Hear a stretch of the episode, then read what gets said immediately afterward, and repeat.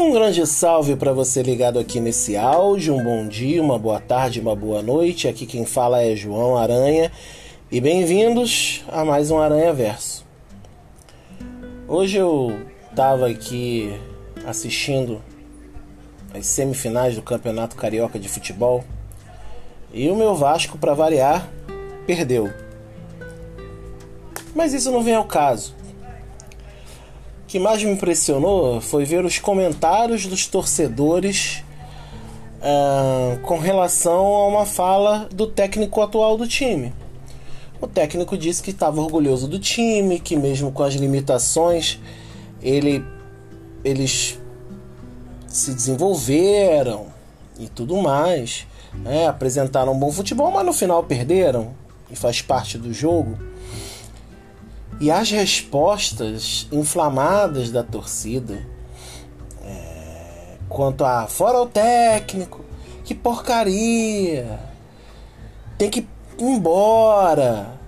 E eu tô falando assim de uma maneira muito amigável, muito suave, porque quem conhece a ira de um torcedor de futebol sabe que isso aqui que eu tô falando é um eufemismo total, né? Uma, eu tô tornando muito leve. Então, eu fiquei pensando, porque veio uma frase na mente, né? que nós não aceitamos derrota. Quem ouve essa frase dizendo que nós não aceitamos derrota pode estranhar, especialmente quem cresceu em um meio onde o cristianismo só fala de vitória, dizendo que você nasceu para vencer, você nasceu para ser rei, para ser príncipe, pra... mulher, você nasceu para ser princesa do Senhor, rainha. Você nasceu para ganhar o mundo. Você nasceu para se desenvolver pá, e é daqui para frente, só anda para frente, não anda para trás. Quem anda para trás, quem anda pro lado é caranguejo. Eu já ouvi muito disso dentro de igreja, muito, muito. E, e, e quando a gente lê a Bíblia, eu não tô indo em filosofia, eu não tô indo em sociologia, eu não tô indo em, em antropologia, eu não tô indo em estudos humanos. Eu estou indo na palavra de Deus. Quando a gente vê o caminho do princípio, da criação, da queda, da restauração, o caminho dos patriarcas, do povo de Israel recebendo os dez mandamentos, as conquistas da terra ali no tempo dos juízes, de Ruth, os reinos que se unem se dividem ali com Saul, Davi, Salomão e por aí vai.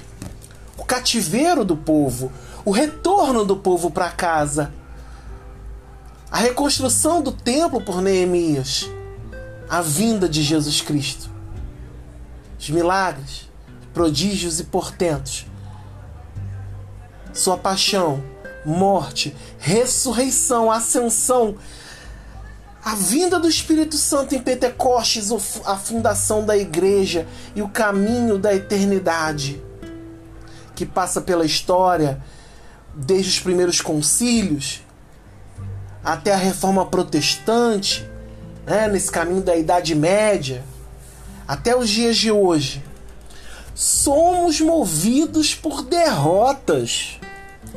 Ah, João, impossível. Eu só vejo a vitória de Deus, o triunfo do bem contra o mal, na revelação e tudo mais.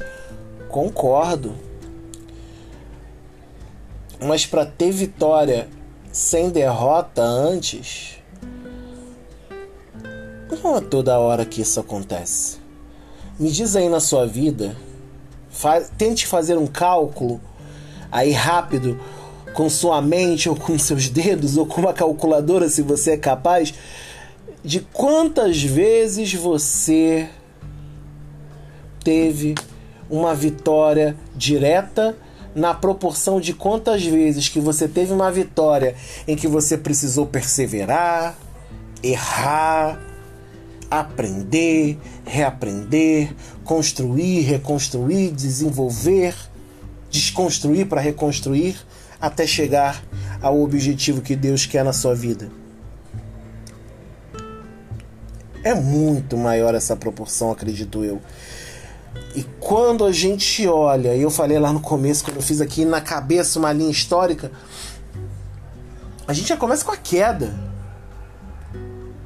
Para que o homem, o homem saiu do Éden e precisou aprender a viver, mesmo com a proteção de Deus, ele precisou comer a partir do resultado do suor do seu rosto.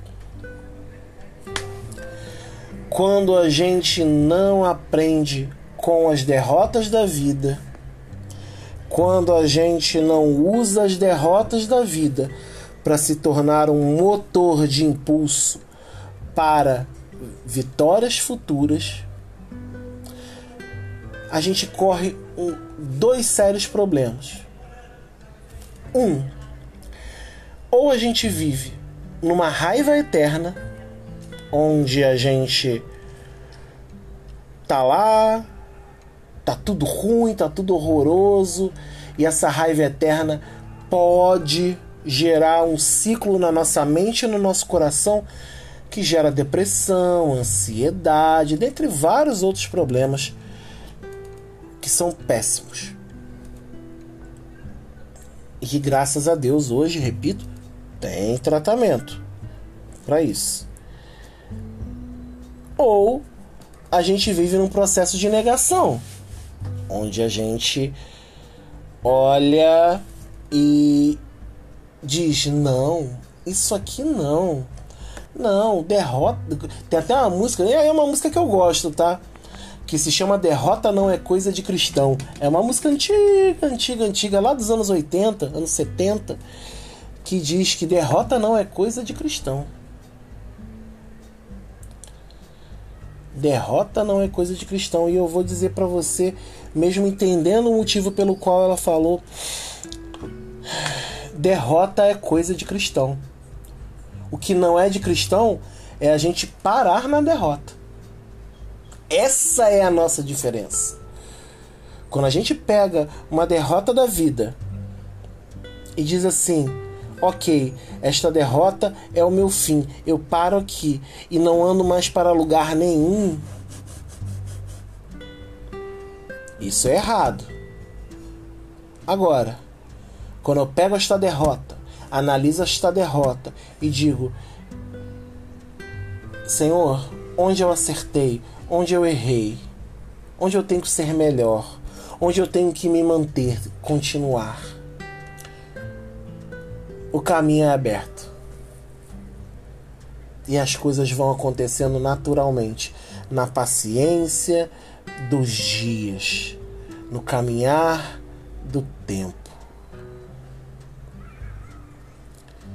Reflexo de um mundo que não tem paciência essa não aceitação da derrota. Então, se você que ouve esse áudio quer um conselho de amigo,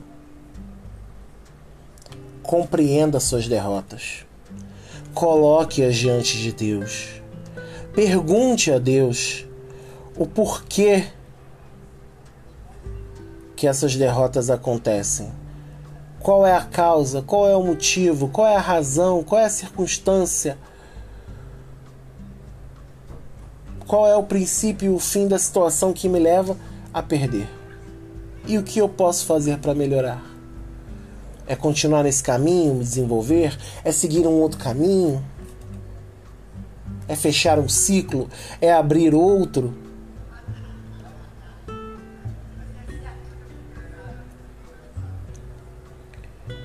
A Bíblia é o meu exemplo. A palavra de Deus é o meu exemplo. E a palavra de Deus me ensina claramente, e é uma frase que eu carrego no coração. Se eu pudesse, tatuava. Que está lá no Salmo 23. Ainda que eu ande no vale da sombra da morte, não temerei mal algum, porque tu estás comigo, o teu cajado e o teu bastão me consolam. Ele não diz lá no escrito que a gente vai ficar lá. Mesmo que, ou seja, a gente vai estar tá em alguns momentos no vale da sombra da morte, ainda que eu ande, ou seja, eu não estou parado no vale da sombra da morte.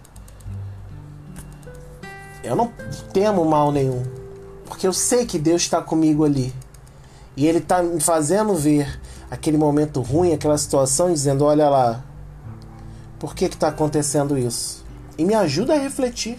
E quando eu não sei, eu olho para Deus e falo: Senhor, eu não sei, eu não alcanço, eu não enxergo. Me ajuda a ver, me ajuda a enxergar. Só assim é que a gente vai conseguir pegar aquilo, vamos dizer, de ruim e transformar em algo profícuo, em algo de desenvolvimento, em algo que transforma. Só assim a gente vai aprender. Só assim a gente vai entender. Só assim a gente vai conseguir, como disse lá no começo, aceitar as derrotas. É isso. Se você gostou, se você não gostou, vai lá, manda um e-mail para mim, tá aí na descrição do vídeo, tem minha rede social. Estou aberto a críticas, sugestões e compartilhe se você gostou. Sempre bom ter mais gente ouvindo. É isso. Eu sou o João Aranha, esse é o Aranha Verso. Que Deus te abençoe na caminhada. Um beijo, um abraço e fui.